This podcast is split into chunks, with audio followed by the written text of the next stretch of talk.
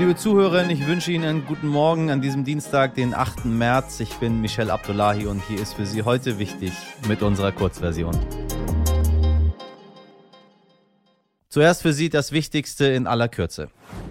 Diesel ist jetzt sogar teurer als Benzin, teilte der ADAC am Montag mit. Demnach zahlt man für Diesel nun zwei Cent mehr als für Super, im Schnitt 1,98 Euro. Gut, dass ich kein Auto habe. Tatsächlich keine Ahnung. Wenn man mich jetzt gefragt hätte, ist das viel oder wenig, hätte ich gesagt, weiß ich nicht. Sieht gut aus. Sehen Sie wahrscheinlich anders, wenn Sie Auto fahren. Tut mir leid.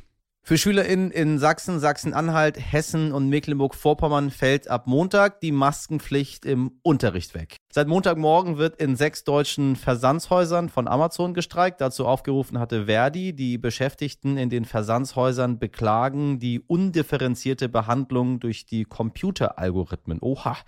Diese bestimmen nämlich, wie viel die Mitarbeitenden leisten müssen. Verdi verfolgt mit dem Streik das Ziel, dass die Beschäftigten nach Tarifvertrag des Einzel- und Versandshandel bezahlt werden. Der Streik soll noch bis Dienstagabend gehen und ich überlege, ob ich auch zukünftig künftig entscheiden lasse durch Computeralgorithmen, wie viel meine Redaktion so am Tag zu leisten hat. Obacht. Erstmals seit Beginn des Krieges gibt es ein Treffen auf Kabinettsebene. Russlands Außenminister Sergei Lavrov und sein ukrainischer Kollege Dimitru Kuleba wollen sich zu Verhandlungen treffen. Die Gespräche sollen am Donnerstag in der Türkei stattfinden, sagte der türkische Außenminister. Zu den bisherigen Verhandlungen in Belarus waren meist die Stellvertreter der Minister gereist und diese waren ohne große Erfolge geblieben. Die Zahl der Geflüchteten aus der Ukraine steigt weiter deutlich. Nach aktuellen Zahlen der UN-Flüchtlingshilfsorganisation UNHCR haben inzwischen 1,7 Millionen Menschen ihre Heimat verlassen, teilte die Organisation auf Twitter mit. Das sind 200.000 mehr innerhalb von nur einem Tag. In den kommenden Tagen würden weitere Millionen Menschen entwurzelt, wenn dieser sinnlose Konflikt nicht sofort beendet werde. Die meisten kommen aktuell am Berliner Hauptbahnhof an. Dort haben sich die Innenministerin Nancy Faeser und Berlins regierende Bürgermeisterin Franziska Giffey gestern Nachmittag einen Überblick über die Lage verschafft. Gerade jetzt bekommt sie viel Aufmerksamkeit. Annalena Baerbock. Vor der Bundestagswahl als Kanzlerkandidatin und auch zu Beginn der Amtszeit als Außenministerin wurde sie viel belächelt, unter anderem wegen ihrer Englischkenntnisse. Pfui, sage ich da. Das finde ich nämlich maximal lächerlich. Dieses Baerbock-Bashing scheint sich aber zu ändern. Düsen Tekal, meine Gesprächspartnerin in der Folge von gestern, bezeichnet Annalena Baerbock als Leuchtturm in diesen Zeiten. Und auch auf Twitter wird in den letzten Tagen fast ausschließlich positiv Positives geschrieben. Nun, Leuchtturm würde ich persönlich jetzt nicht sagen, aber Leute zu bashen, weil man der Meinung ist, die Englisch sei nicht so doll, hm, das ist nicht gut. Mein Kollege Jan Rosenkranz ist Reporter und Autor und hat immer ein Auge auf den Politikbetrieb in Berlin, insbesondere auf die Grünen. Jan, du beobachtest seit Wochen Außenministerin Baerbock. Wie verhält sie sich denn gerade, was Russland und die Ukraine angeht? Ob im Fernsehen, äh, im Bundestag oder in der Generalversammlung der Vereinten Nationen, sie spricht nicht mit wohltemperierten Worten, sondern mit so einer unerhörten Klarheit. Das ist ja schon eine Ironie der jüngeren Baerbock-Geschichte, dass sie es ausgerechnet diesem Werkzeug zu verdanken hat, für das sie doch immer am meisten kritisiert wurde, ihre Stimme. Sie spricht dann von Momenten, die einem das Herz zerreißen oder sie bezeichnet Lügner als Lügner, Aggressoren als Aggressoren und Krieg als Krieg. Sie sagt, das ist Putins Krieg und dass er Russland ruinieren werde. Also es ist schon sehr, sehr klare Worte. Und ähm, man hat den Eindruck, dass Baerbock die klarste Stimme in dieser Bundesregierung ist. Eine Stimme, die sich der Kanzler beispielsweise versagt. Der gibt da viel zu sehr die Sphinx. Nur, nicht nur was die Lautstärke betrifft, tickt Baerbock da eben komplett gegensätzlich. Sie will nämlich nicht nur gehört werden, sondern man hat den Eindruck, sie will auch verstanden werden. Bei vielen Kollegen der diplomatischen Zunft hat man ja vorsichtig gesagt nicht immer denselben Eindruck. Da wird ziemlich viel in wolkigen, blumigen Worten gesprochen. Und Baerbock, das muss man schon sagen, ist es da, was das betrifft, in erstaunlich kurzer Zeit doch gelungen, eine eigene Sprache zu entwickeln. Liebe HörerInnen, der Krieg in der Ukraine tobt jetzt schon seit 13 Tagen. Einer, der diesen Krieg von Beginn an miterlebt hat und über ihn berichtet hat, ist mein Kollege Stefan Richter. Er ist Reporter und hat jede Menge Erfahrungen darin, aus Krisengebieten zu berichten. So war er unter anderem in Indonesien nach dem schweren Tsunami 2018 oder auch 2015 auf Lampedusa, als dort die Geflüchteten ankamen.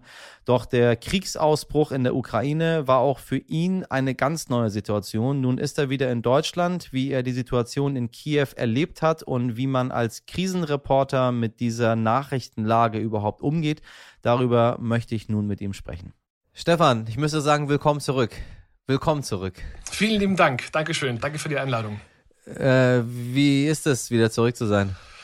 Total ungewöhnlich, ehrlich gesagt. Also ich bin jetzt ja schon seit äh, fast einer Woche zu Hause und äh, dieser krasse Kontrast, äh, ich glaube, er könnte nicht krasser sein. Von den Gebieten, wo wir unterwegs waren, äh, die Bilder, die wir gesehen haben, die Eindrücke, die wir bekommen haben, ähm, die Sätze, die die Menschen uns gesagt haben im Vergleich zu dem, was wir hier jetzt erleben, wo man sich vielleicht echauffiert, im Supermarkt gibt es XY nichts, weil es äh, ausverkauft ist. Wir äh, regen uns vielleicht zum Teil darüber auf, dass wir immer noch Corona-Maßnahmen haben.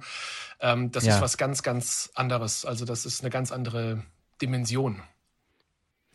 Ich habe damals meine Eltern auch gefragt, als äh, im Iran der Krieg ausgebrochen ist. Ich habe gesagt, warum seid ihr nicht früher gegangen, Leute? So mal mhm. ganz ehrlich wenn man so als 18-Jähriger so, so Fragen stellt. So, dann hätten mhm. wir uns das doch alles erspart. Meine Mutter berichtet genau das Gleiche. Sie hat gesagt, wir wussten bis zur letzten Sekunde nicht, dass es die Möglichkeit gibt, dass wir in dieser Form angegriffen werden.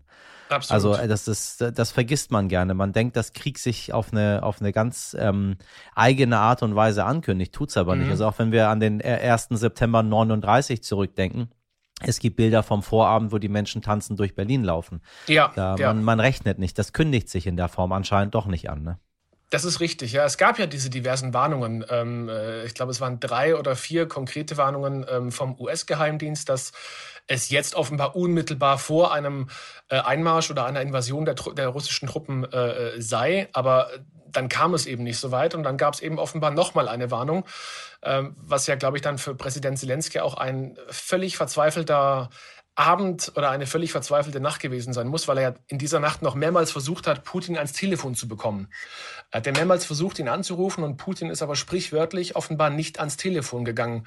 Und äh, Zelensky hat sich dann ja an das äh, russische Volk gewandt in russischer Sprache und halt gefragt, wollt ihr wirklich diesen Krieg, der nicht nur die Ukraine, sondern ganz Europa in ein langes, vielleicht sogar jahrelanges Chaos stürzen wird? Ähm, aber er hat versucht, offenbar eben bis zum wirklich bitteren Ende äh, die Diplomatie eben walten zu lassen, was aber nicht funktioniert hat. Und dann wachten wir auf am äh, Donnerstag, den 24. Februar, als äh, mich die Kollegen von NTV aus dem Bett geklingelt haben und gesagt, wir müssten sofort auf die Live-Position ähm, es deutet alles darauf hin, dass äh, der Einmarsch jetzt wirklich kurz bevorsteht. Und selbst da habe ich noch zu den Kollegen gesagt, seid ihr euch wirklich sicher? Und sagten, ja, es berichten alle Agenturen, äh, dass das ist auch äh, äh, aus einer Fernsehansprache von Putin jetzt herausgekommen, wo, wo er eben eine Militärinvasion ähm, angekündigt hat. Es ist konkreter denn je, macht euch bereit. Dann habe ich meinen Kameramann Adam geweckt. Das war, wie gesagt, kurz nach drei. Und dann haben wir auch die ersten Raketen äh, rund um Kiew einschlagen gehört. Also dachte anfangs erst, es ist irgendwie ein, ein, Donner oder vielleicht ein Flugzeug, was über uns rüberfliegt, aber das waren Krass. dann, wie wir dann später erfahren haben, tatsächlich schon die ersten Raketen und das war eine völlig surreale Situation. Also wer rechnet damit, wenn am Abend davor die Menschen äh, in tollen Restaurants sitzen und es sich gut gehen lassen, dann wenige Stunden später die Raketen fallen und gerade auf einer Stadt wie Kiew. Mariupol hat es ja auch getroffen, Odessa hat es ebenfalls getroffen und auch im äh, Westen der Ukraine, also rund um Lviv, äh, haben wir ebenfalls Rauchsäulen gesehen. Aber dass es wirklich so weit geht, dass die Hauptstadt und auch die westlicheren großen Städte äh, am ersten Kriegsabend oder in der ersten Kriegsnacht, muss man eher sagen, äh, getroffen werden, das ist ja völlig absurd. Das ist ja sowas von, von surreal. Ähm, Habe ich bis heute ehrlich gesagt nicht begriffen, dass das so, so schnell gehen kann. Was zeichnet einen guten Krisenreporter in so einer Situation aus? Ähm, ich glaube erstmal, das ist die Tatsache, dass er auf äh, sein Team und sich Acht gibt denn das hat, glaube ich, die höchste Priorität. Ähm, und äh, wenn das dann halbwegs gelungen ist, weil uns war klar, wir hatten unsere Fluchtwege, wir hatten unsere schusssicheren Westen dabei, wenn es hart auf hart kommt, wussten wir, wie wir zumindest halbwegs aus der ganz akuten Sache rauskommen. ansonsten natürlich, glaube ich, äh, einen kühlen Kopf bewahren, ehrlich gesagt, äh, und die Situation zu sortieren. Denn ich weiß, in den ersten neun Stunden des Tages ähm, waren wir ja durchgehend live für NTV und die Sondersendung von RTL ähm, auf dem Schirm. Und da haben sich die Informationen natürlich überschlagen. Also sowohl von den Kollegen von den äh, anderen Sendern wie BBC oder CNN, mit denen man ja eng zusammenarbeitet, als auch von den Agenturen.